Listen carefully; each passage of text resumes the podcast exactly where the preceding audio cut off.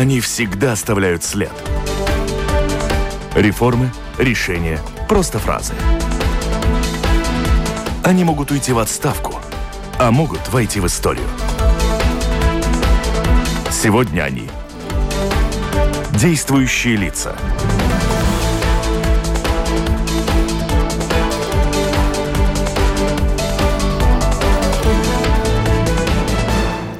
Здравствуйте.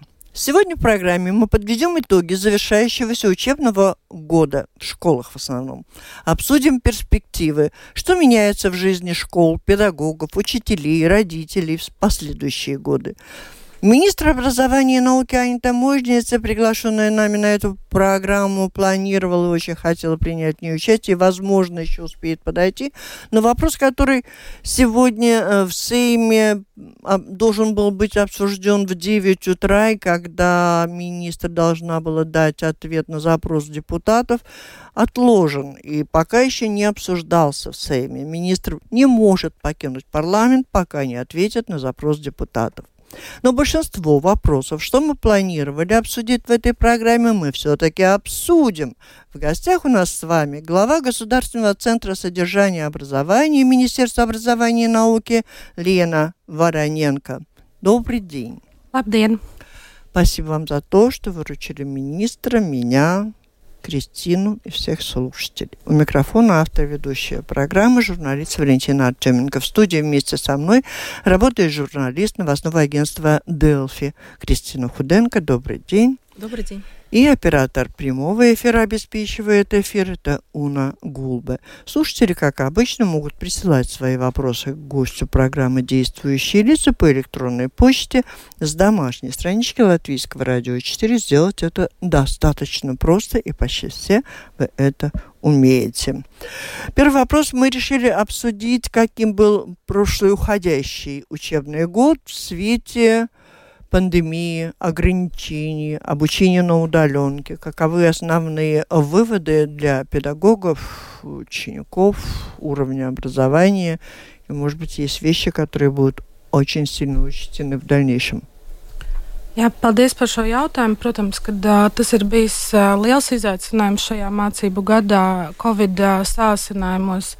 Nodrošināt mācību procesu vienlaikus tā pozitīvā lieta, ko mēs varam pateikt salīdzinājumā ar iepriekšējo gadu, ir, ka mācības ļoti lielā mērā notika klātienē, un tas ir tas, uz ko mēs arī mērķiecīgi virzījāmies. Vēlreiz gribu pateikt, ka klātienes mācību process, protams, ir daudzīgāks ne tikai sākuma skolas vecuma bērniem, bet arī lielākiem bērniem. Tas ir arī mērķis nākamgad noturēt šī, šo mācību pieejamību šādā režīmā. Uh, Tas ir prasījis milzīgu um, piepūli arī no skolām. Skolas izdarīja patiešām milzīgu darbu, lai pielāgotos, lai nodrošinātu drošības prasības. Uh, tas bija izaicinājums skolotājiem, bija izaicinājums skolēniem gan attiecībā uz distancēšanos, gan attiecībā uz to, ka kaut kādus laika periodus mēs mācījāmies arī attālināti. Um, mēs esam ar pedagoģu palīdzību marta mēnesī īstenojuši tādu lielu pedagoģu aptauju, kas ir tie secinājumi kopumā par pandēmijas ietekmi uz mācīšanos. Šobrīd uh, tie galvenie secinājumi ir sagrupējumi divās daļās. Ko mēs esam ieguvuši no pandēmijas un kas ir tas, ko mēs esam zaudējuši došiem pandēmijām. Un tad uh, par tiem zaudējumiem vien jāpasaka vispirms, ka faktiski skolotāji norāda, ka trīs lielas grupas no tām lietām, kuras nav apgūtas šajā laikā, vai kurām ir pievēršama lielāka uzmanība. Tās ir valodu zināšanas. Aptuveni viena ceturtā daļa norāda, ka tieši komunikatīvās lietas nav apgūtas līdz tādam um, līmenim, kā gribētos.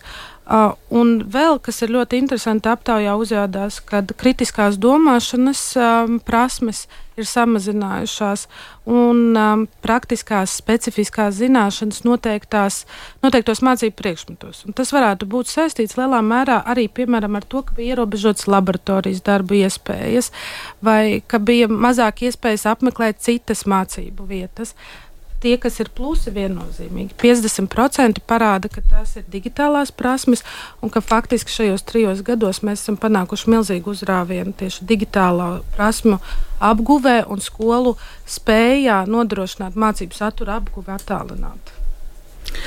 В целом школы, вот очевидно, что приспособились к этому, но кроме того, сейчас э, появилось требование, что все-таки должны они еще немножко повышать свой уровень, и в частности будут более высокие требования к экзаменам. А, расскажите, пожалуйста, что вот конкретно предлагает? Почему такое Почему? решительно? Я прочитала, что правительство без обсуждений и возражений поддержало инициативу Министерства образования и науки по постепенному повышению уже со следующего года учебного требованиям к выпускникам как основных, так и средних школ. Lai šobrīd iegūtu pamat izglītības vai vidējās izglītības apliecinošu dokumentu, skolēnam ir jānokārto eksāmens. Eksāmenis skatās nokārtots, viņš saņem certifikātu, ja viņš nodemonstrē vismaz 5% sniegumu. Tas nozīmē, ka faktiski jebkurš skolēns, kurš izpilda vienu uzdevumu, faktiski gūst iespēju iegūt tātad leģitīmu rezultātu eksāmenam. Tas, ko tas noteikti neparāda, ir to vēlmi vai motivāciju sniegties pēc augstāka rezultāta, un eksāmenu sliekšņa paaugstināšana kopumā bija jautājums, kas jau vairāk, manuprāt, kā desmit gadus tika apspriests. Tas zināšanu līmenis, kas ir 5%, nav tas, ko mēs uzskatām par adekvātu mūsdienu jauniešu vajadzībām. Kopumā no nākamā gada, tā skaitā ņemot Covid ietekmi, ir noteikts pārējais periods, lai uh, šis minimālais slieksnis trijos gados būtu 20%. Tas nav pat četras balvas, tas nav pat līdzvērtīgs četrām balēm. Bet jāsaprot, ka eksāmenis reprezentē plašā laika periodā iegūtas zināšanas. Tas nav, ka es atnāku un parādu, ko es šodien iemācījos. Bet otra lieta, ka 20% tie ir arī absolūtie pamatprasmju uzdevumi, bez kuriem jūs tālāk šajā mācību priekšmetā nevarat virzieties vai nu studijās, uh, vai nu, jebkurā citā izglītības līmenī. Tātad, ja mēs apgūstam un vismaz nodemonstrējam 20% atbilstoši izglītības reformai un pilnveidotajam mācību saturam, tad jūs varēsiet arī pēc kāda laika mainot programmu. Pieņemsim, iestājos šogad, nezinu, matemātiķos ar savām zināšanām, bet pēc trim gadiem gribu iestāties filologos. Ja jums ir šis eksāmens, jūs zināsiet, ka jums ir pamatprasmes vismaz līmenī, lai studētu šo programmu. А много было таких школьников, Могли которые всего... Давайте всего... мы переведем То есть, немножко. чтобы сдать экзамены и получить свидетельство о том, что закончили или основное, или среднее образование, достаточно было 5%. То есть ответить фактически, сделать одно задание. Много ли было таких школьников, которые вот только вот за счет этого и получали? Kopumā mums kārto 15 tūkstoši. Starp viņiem ir nu, aptuveni 10-12 tūkstoši vidusskolas, jo mums kārto eksāmenis arī pēc skolas, mums kārto arī profesionālās izglītības iestādes. Lielākais uh, skolēnu skaits, kuri uh, nesasniedz šo, piemēram, 5% robežu, tas ir simtos mērams, tas nav tūkstošos, bet tas ir saistīts ar matemātiku. Un, uh, Vēlreiz nav tāda izteikta tendence, um, ka tieši noteiktās, pieņemsim, ka tie, kas agrāk beidza, nesasniedz to procentu, vai kad uh, vi, vidējās izglītības skolēni, tas lielā mērā ir saistīts ar viņu motivāciju. Ir noteikta skolēnu grupa, kur uzskata, ka nu, man ir vajadzīgi tikai tie 5%, un es arī vairāk necenšos. Un faktiski šobrīd, ieviešot to slieksni, mēs pasakām, nu, ka tā ir arī tava atbildība tomēr mēģināt тās zināšanas. А сейчас порог какой планируется ввести? Не 5%, а сколько? Год. 23 gadu laikā nākamgad ir 10%, pēc tam 15, tad 20, un tas lielā mērā pārējais период ir dēļ Covid. Что это означает для тех, кто не потянет эти 10-20%? Вот те, кто не мотивированы, как jā, вы nu, сказали. Mācīties atkal, lai iegūtu vidējās dokumentu. Eksā, nu, eksāmeni nenokārtojot, jūs nevarat iegūt attestātu. То есть надо на второй год оставаться? Jā, да? vai arī jāatkārto pēc kāda laika, bet vidējo izglītību jā, без экзамена результат nevar iegūt. Хотелось бы уточнить, мы немножко ушли уже от ковида, решили с ним покончить, но что касается учителей, там в связи с ковид-ограничениями было немало ну, непонятных вещей. Многие учителя после 1 апреля у них закончился сертификат, они должны были по закону уволиться. И как э, вот на сегодня, что ясно, этот месяц мы были без учителей, и пошли ли они обратно на работу? Es varu komentēt attiecībā uz vakanču skaitu, respektīvi, kas ir bijis novembrī un kas ir bijis maijā. Mēs redzam, ka vakanču skaits nav pieaudzis vispārējā izglītībā un pirmskolā, kas ir arī būtiski.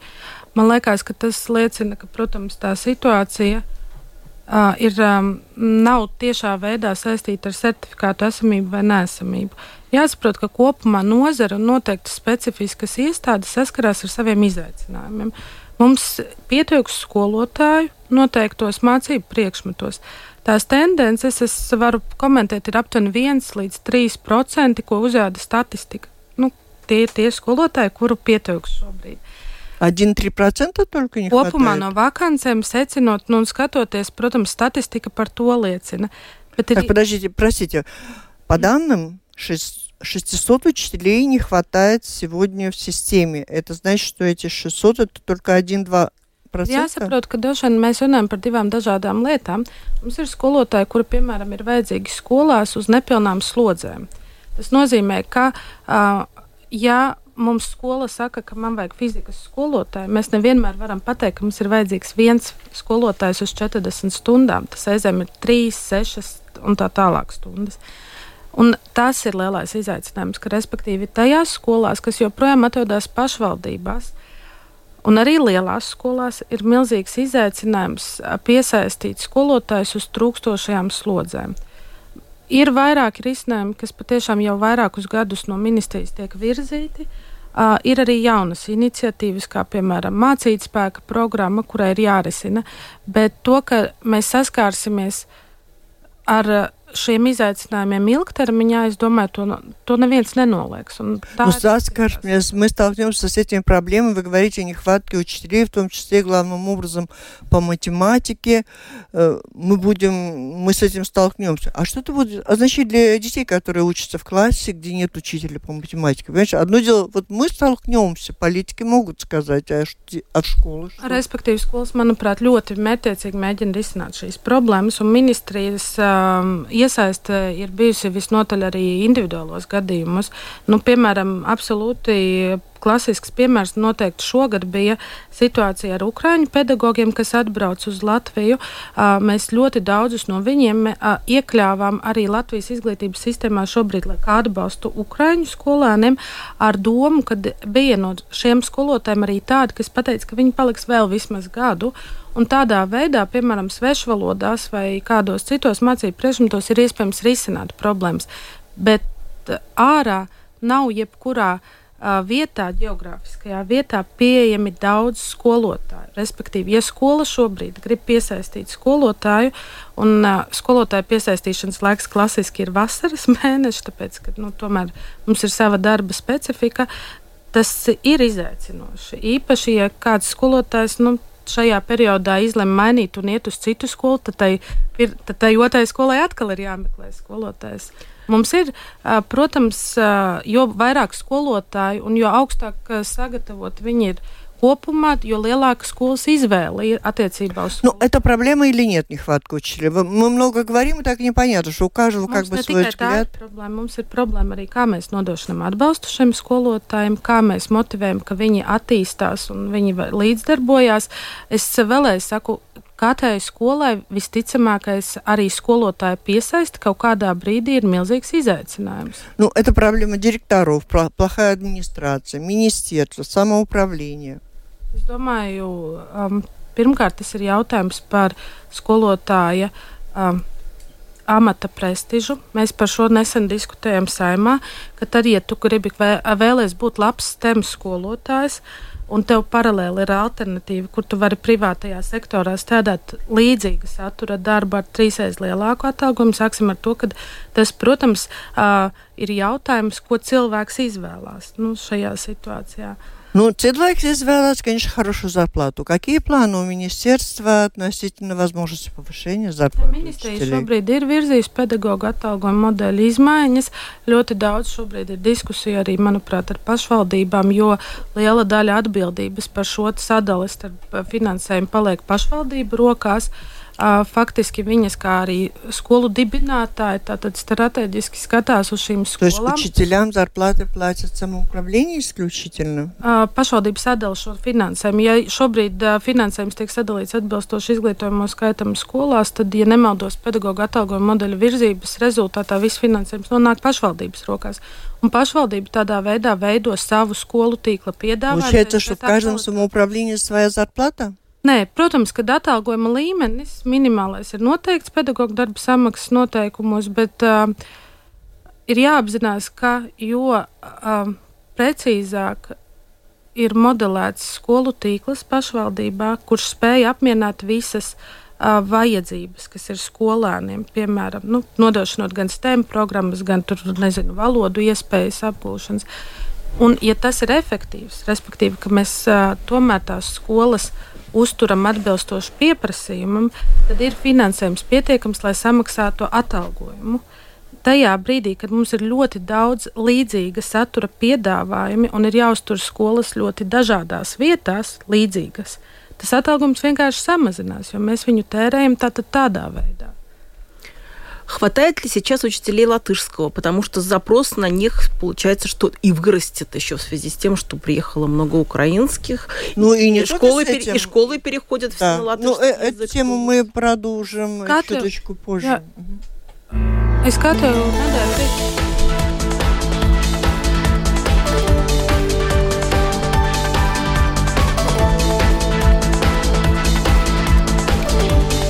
Напомню, вы слушаете программу «Действующие лица». В ней сегодня принимает участие глава Государственного центра содержания образования Министерства образования и науки Лена Вороненко.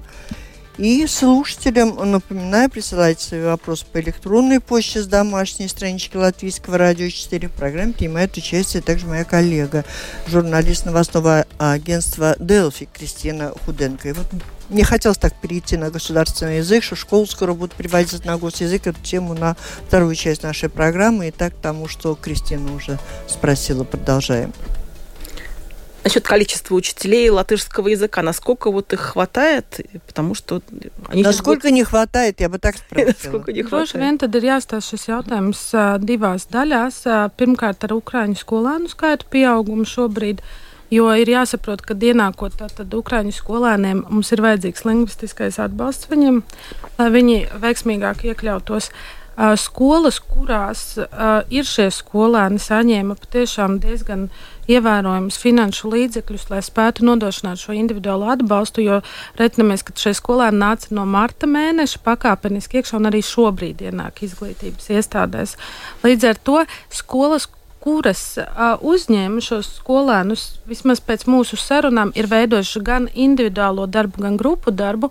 Pats galvenais, viņi ir nodrošinājuši to latviešu valodas apgūves iespēju tajā sākuma līmenī, veidojot kaut vai uh, dažādas grupas, vecuma grupas un pielietojot dažādas stratēģijas. Ļoti svarīgi noturēt šo rezultātu, tāpēc tas, ko mēs šobrīd mēģinām skatīties, ir kādā veidā, tajā laikā, kad mūsu skolotāji būs atvaļinājumā, tomēr nodrošināt šo pieejamību latviešu valodai šiem bērniem, kas dzīvo nu, savā, tomēr savā kopienā un savā sabiedrībā. Un tad, tad tur mēs izskatām variants gan par dienas nometnēm, gan par kaut pa, papildus atbalstiem, lai nākamajā gadā tie skolēni, kas paliks, varbūt neatgriezīsies dzimtenē, lai varētu veiksmīgi turpināt mācības valsts valodā. Otrs jautājums noteikti ir par pārēju uz mācībām valsts valodā, kas ā, Ну, šobrīd давайте, может быть, переведем хотя бы частично вот то, что касается Украины, первой части. Ну, это один момент, что вот э, очень требуются учителя и силы для м, ну, для того, чтобы украинские дети могли к новому учебному году подойти с какой-то определенной степени знания. Для этого будут и дневные лагеря организовываться. И я так думаю, что, возможно, онлайн какое-то обучение может быть предложено. Vairāk droši vien разные klātienē, формы. jo, manuprāt, Потому что- ļoti svarīgi, ka tam bērnam ir tu- tā iespēja runāt ar savu vienaudzi un lai viņam ir motivācija un lai viņš dzird to vidi. Jo attālinātās mācības šajā gadījumā viņas veiksmīgāk strādā uz pieaugušo mērķa auditoriju, uz vecākiem, uz pedagogiem. Bērnam ir vajadzīgs cita vide mācība. И вторая идея.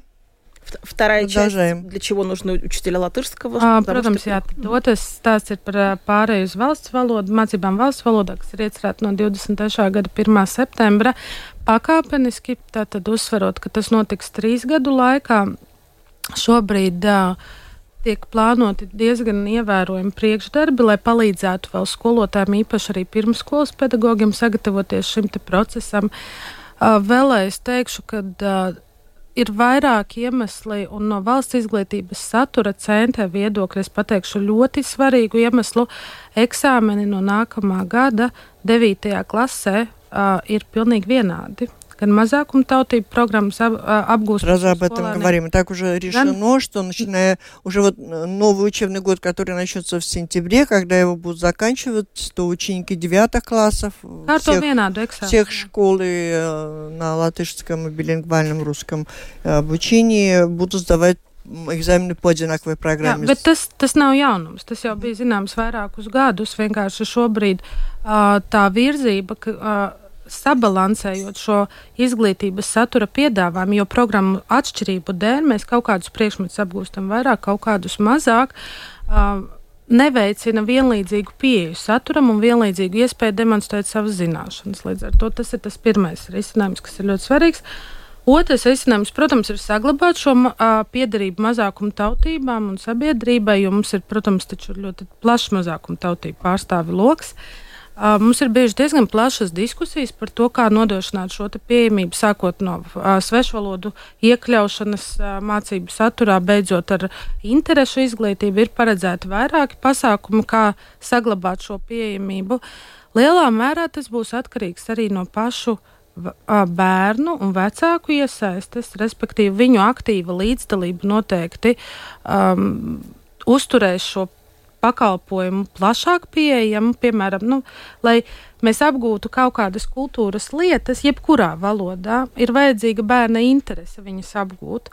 Un tas nozīmē, ka kamēr bērniem ir interese, šis saturs tiek piedāvāts. Es domāju, ka mēs tādā veidā risinām ļoti fundamentālu jautājumu par to, ka visiem bērniem ir pieejama vienlīdzīga iespēja un uh, saņemt izglītības pakalpojumu, un vienlaikus arī attīstīties un izkopt savus talantus vai vēlmes tajā virzienā, kas viņam ir svarīgs. Nu, конечно, всех волнует э, отсутствие практически преподавать, э, возможности преподавать все предметы на латышском языке, на хорошем качественном уровне. Как вы оцениваете на сегодняшний день эти возможности? Или по регионам они разные, или по школам? И знаете проблемы, рисковые зоны, что делать, чтобы за эти три года обеспечить это. Понятно, что уже сегодня вы говорите, учителей математики не хватает. Отныне все те, кто преподает на русском, должны будут обязательно быть заменены. Nu, es mēģināšu šo jautājumu atbildēt vairākos etapos. Uh, vidējā izglītība mums tiek iegūta latviešu valodā. Uh, savukārt, uh, pamatizglītības posmā, 7. un 9. klases uh, apgūst, manuprāt, programmu pēc principa 80% pret 20%. Līdz ar to faktiski pamat priekšmetu apgūve pēc būtības notiek jau valsts valodā. Tātad mēs runājam īstenībā. Tas ir reāli un labā līmenī. Uh, un pirmā, sestā klase, noslēdzot šo jautājumu, apgūst tātad vai nu pēc individuāla modeļa, vai nu pēc cita, bet, nu, jebkurā gadījumā klasiskā gadījumā 50% un 50%. Par kvalitātes līmeni ir atbildīga, protams, skola, ir atbildīga administrācija. Un, ja mēs neredzētu problēmas, droši vien mēs neparedzētu šos pasākumus, kas ir vērsti uz to, lai mācību procesu kvalitatīvi varētu nodrošināt valsts valodā. Es gribu teikt, ka jau 20 gadus aģentūra, Latvijas valodas aģentūra un Izglītības zinātnes ministrija ir nodrošinājusi pieejamību gan valsts valodas kursiem, gan mācību līdzekļiem. Un, tā ir milzīga pašmotivācijas jautājums, ne tikai apgūt valodu, bet ikdienā viņu arī lietot, stiprināt, lai spētu kvalitatīvi piedāvāt savu mācību priekšmetu apgūvu valsts valodā. Tas ir izaicinājums. Tas, ko es gribu teikt, kad, uh, protams, uh, tie pasākumi, kas šobrīd ir paredzēti, nozī, nozīmē ne tikai ministrijas atbildību, bet arī skolotāju vēlmi un uh, nodrošināt šī satura apgūvu valsts valodā. Nu, А это Велма есть или нет? Для, для учеников главное, чтобы им преподавали качественно, чтобы они могли учиться и освоить предмет. И так много зависимостей. Что-то зависит от директора, что-то зависит от министерства, что-то от учителя, от его желания. Par to domājot, man liekas, ka tas ir um, kolektīva jautājums. Pirmkārt, manuprāt, ka skolas kolektīvs pats saprot, kādu izglītību mēs gribam piedāvāt, kas ir mūsu mērķi. Pie, pašvaldības, kurās šīs reformas ir bijušas, pieņemsim, skolu apvienošana, kas ir īstenojuši šo pāreju, šobrīd nodrošina pieejamību izglītībai valsts valodā visnotaļ veiksmīgi. Tas ir prasījis noteiktas pūles, pielāgošanos gan skolotājiem, gan arī pašam kolektīvam. Jo jāsaprot, ka arī administrācijai ir jāpalīdz kolektīvam pielāgoties šim procesam. Tas būs milzīgs izaicinājums tām skolām, kurām ir tikai mazākuma tautību programma īstenošana šobrīd paredzēta. Tie instrumenti, ko valsts piedāvā šobrīd, ir piemēram papildus finansējums mācību līdzekļu nomaiņai valsts valodā. Mēs saprotam, ka, piemēram, grāmatas, kuras izmantoja 1. un 6. klasē šobrīd, kas bija mazākuma tautību valodā, ir jānodrošina latviešu valodā. Vai ir citi novi učebniki? А... Они написаны, которые надо обеспечить, предоставить? Mums ir apkopojums par uh, tām grāmatām, kas ir procesā šobrīd izstāstīts. Mums ir visnotaļ diezgan daudz jau pieejams, bet ir jāsaprot, ka skolai šajā gadījumā uh, ir jānomaina ļoti daudz, respektīvi, viņai ir jānopērk vairāk nekā parasti ikgadē viņa varēja atļauties. А материально не поддерживают школу в этом смысле? Школа Jā, должна найти bet сама? tie ir noteikts finansējuma apjoms, par kuru jūs varat nopirkt šīs grāmatas jebkuram skolēnam. Skaidrs, ka tām skolām, kurām ir mazākuma tautība programma, tā vajadzība tuvākajos trīs gados būs lielāka nekā. Nu, ну, а это учтено где-то в бюджете? Jā, Будут jā, выделяться jā, дополнительные jā. Tas деньги? Или, или Tas что? ir paredzēts patiešām trīs gadu kā papildus finansējums, jo no valsts izglītības satura centra puses tas, tas ir arī kritisks jautājums, respektīvi, lai А jums ir плюс ne tikai цены vēlme, сейчас bet растут, resursi. как раз совпало, что на бумагу и вообще стоимость книг Jā, растет. un ā, te es gribu pastāstīt, ka mēs patiešām mēģinām attīstīt arī digitālos mācību līdzekļus, saprotot ā, to, ka it īpaši latviešu valodas apguvē tas varētu būt efektīvi. Ā, Mums ir izstrādāta platforma Skolo LV, kuru lieto, manuprāt, 80% skolu, kurā mēs mērķiecīgi liekam arī latviešu valodas ā, mācību apguvē nepieciešamos e-kursus. Ir jāsaprot, ka, protams, ka tas finansējums ir ierobežots, kas ir pieejams, bet um, tās iespējas, pie kurām tiek strādāts papildus, ir pietiekami nozīmīgas, lai šo visu īstenotu. Какие дополнения и изменения появились в школьном процессе после 24 февраля? Появи... э, Каким-то образом до детей доносится э, какая-то ситуация, что происходит со стороны школ? Э, С другой стороны, происходит ли какое-то обучение, связанное с лояльностью, с патриотизмом? Pilsko, pilsoniskā izglītība kopumā ir iekļauta mācību saturā, jo mums ir tomēr uz vērtībām orientēta satura apguve. Un uh, noteiktas tēmas ļoti dažādos vecuma posmos, protams, ka ir iekļautas. Un tas 24. februāris noteikti iezīmēs ar uh, to, ka pirmajā laika periodā bija ļoti daudz trauksmes, īpaši mazo skolānu vidū. Un skolas ļoti daudz mēģināja nu, mazināt to trauksmes, to spriedzes sajūtu, jo jāsaprot, ka arī ģimenēs visticamākais nenoteiktais stāvoklis uh, radīja tādu sajūtu, ka ir daudz neizrunāti jautājumi. Um, skolas šo mēnešu laikā ir mēģinājušas dažādos vecuma posmos skaidrot, kas notiek pasaulē, uh, kāpēc notiek tas pasaulē, un runājušas ar skolēniem. Šie jautājumi, piemēram, par konkrētās situācijas atspoguļojumu, viņi nekad nav centralizēti, skaidroti kā viens materiāls. Man liekas, ka skolotājs spēja saprast, kā izskaidrot dažādos vecumposmos šīs lietas. Un it īpaši man ļoti patīk arī tas, ko mēs dzirdam, ka skolēni, kas ir iekļāvušies uh, izglītības iestādēs, viņi paši skaidro arī savu pozīciju. Viņi mēģina saviem vienaudžiem stāstīt no sava skatu punkta. Um, šos jautājumus, kas saistās ar viņu valsts piedarību, ar viņu izpratni, ar viņu mm, turpmākajām nezinu, darbībām, ko viņi paredz un kā tas ietekmēs viņu tautas nākotni. Как решаются ситуации, когда то, что э, школьник узнает в школе, не совпадает с тем, что, что говорят его родители? Um, es domāju, ka mēs noteikti runājam par tiem gadījumiem, kas varbūt ir publiski diskutēti. Um, skolas, uh, skolas mēģina skaidrot šī jautājuma un būtību, izmantojot kritisko domāšanu. Sāksim ar to mēdīju pratību. Un uh, vienlaikus skola nekad neiejaucās tajā, kas ir uh, audzināšanas darbs mājās, ģimenē, kas notiek.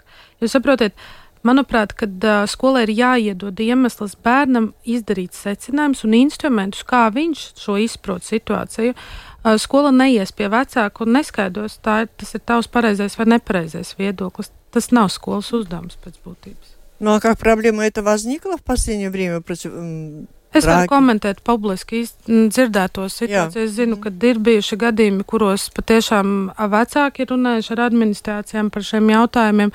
Manuprāt, diezgan veiksmīgi skolas šo ir risinājušas, un mēs, protams, arī palīdzēsim skolām turpmāk skaidrot šos jautājumus. Iekļaušanas būtība ir spēja runāt, un, manuprāt, dialogs kopumā veidojas. Компетентностное образование, которое настолько много перемен сейчас, что просто голова кругом идет. А если... Как оно вообще вводится? Что это такое? Если можно как-то коротко определить? Уже много лет говорим. Я понимаю, что много лет говорим, но мы одновременно говорим о том, о том, о том. Это отличие какое-то особое?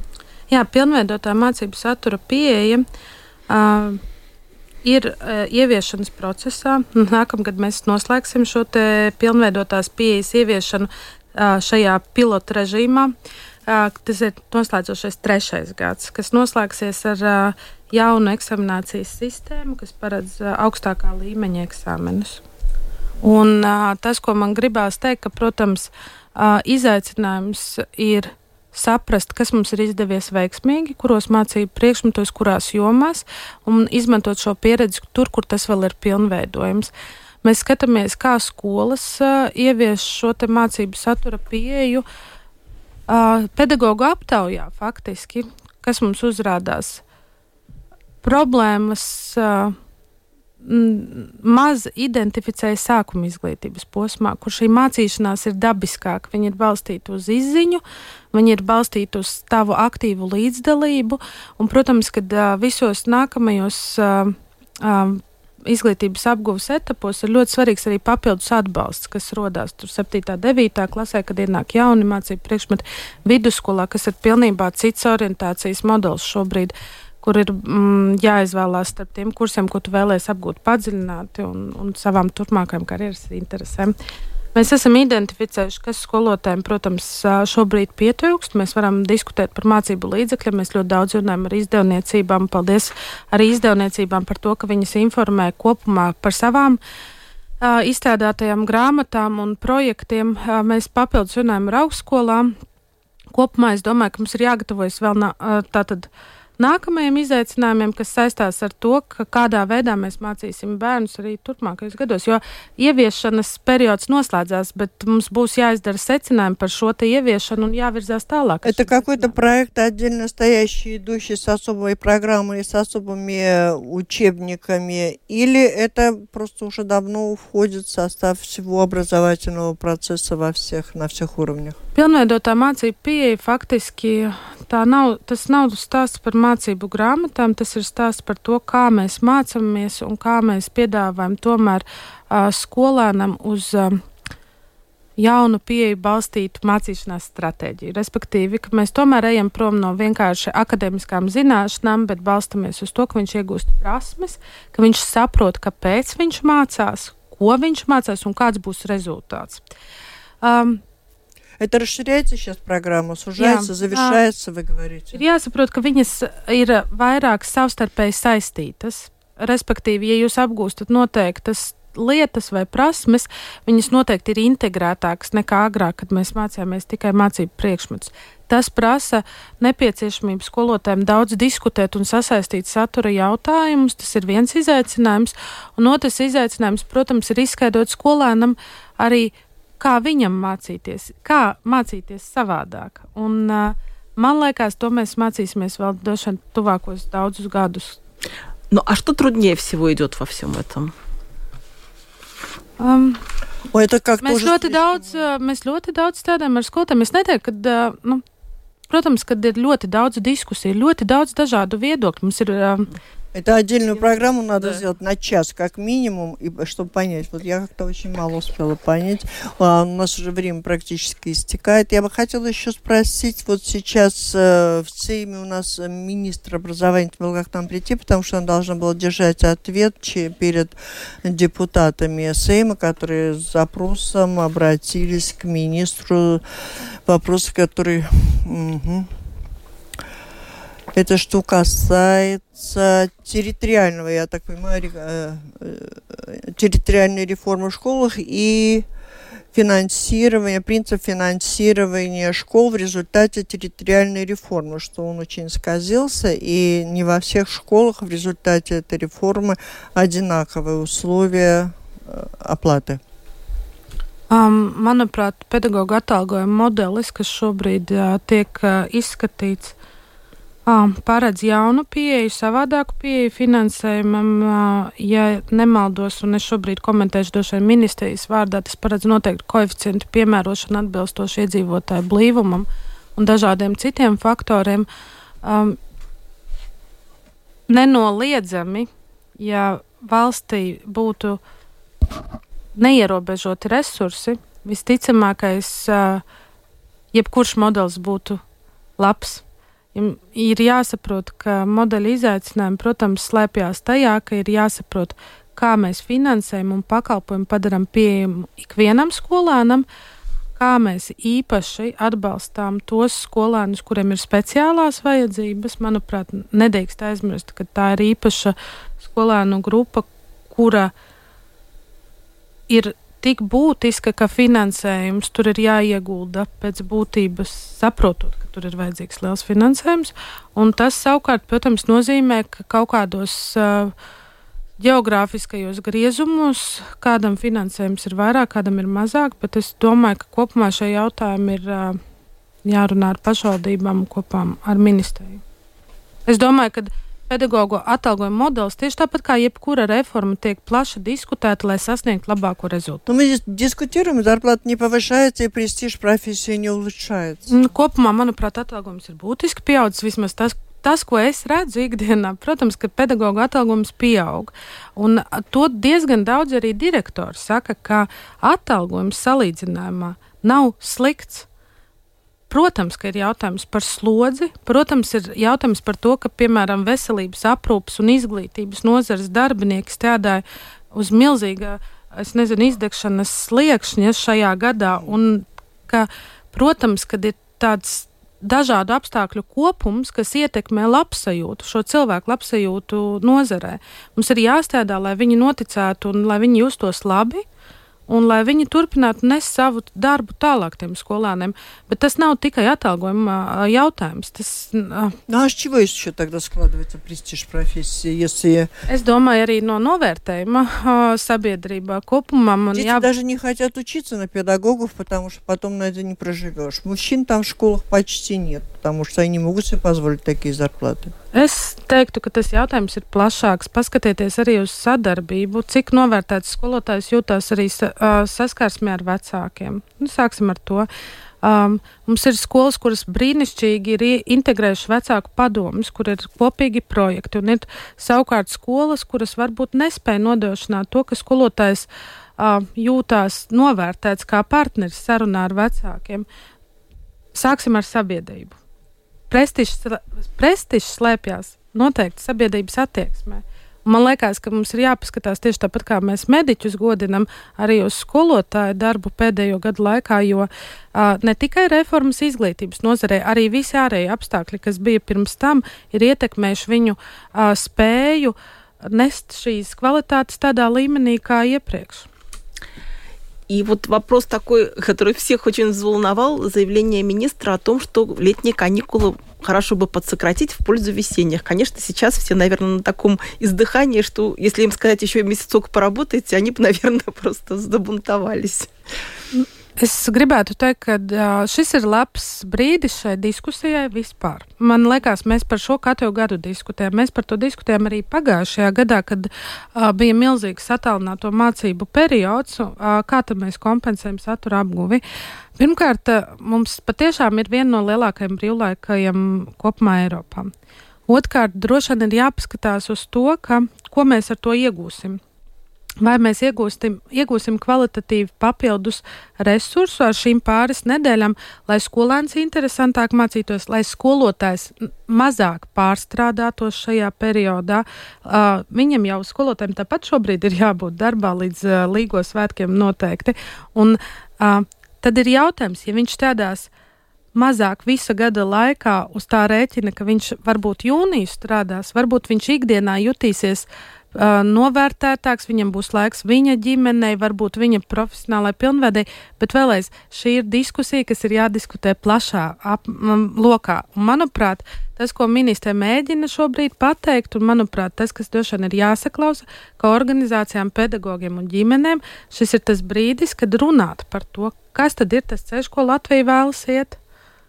И в завершение один вопрос от слушателей. Просто э, много, много мы, и мы сегодня много говорили, в принципе, о том, что в связи с прибытием беженцев в Латвию очень многие приезжают с детьми, и из детей надо устраивать в детские сады и в школы, кто-то из них уедет, а кто-то останется. Об этом мы говорили в начале. Есть специальные деньги и на очное обучение латышскому языку, чтобы они в следующем году могли учиться уже на латышском языке. Вопрос такой.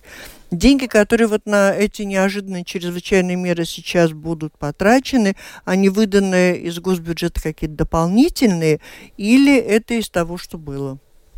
Jā, tas ir papildus finansējums, protams, un um, tas ir tiešām ievērojams finansējums, un, manuprāt, uh, ir pilnīgi absolūti skaidrs, ka šis finansējums bija nepieciešams.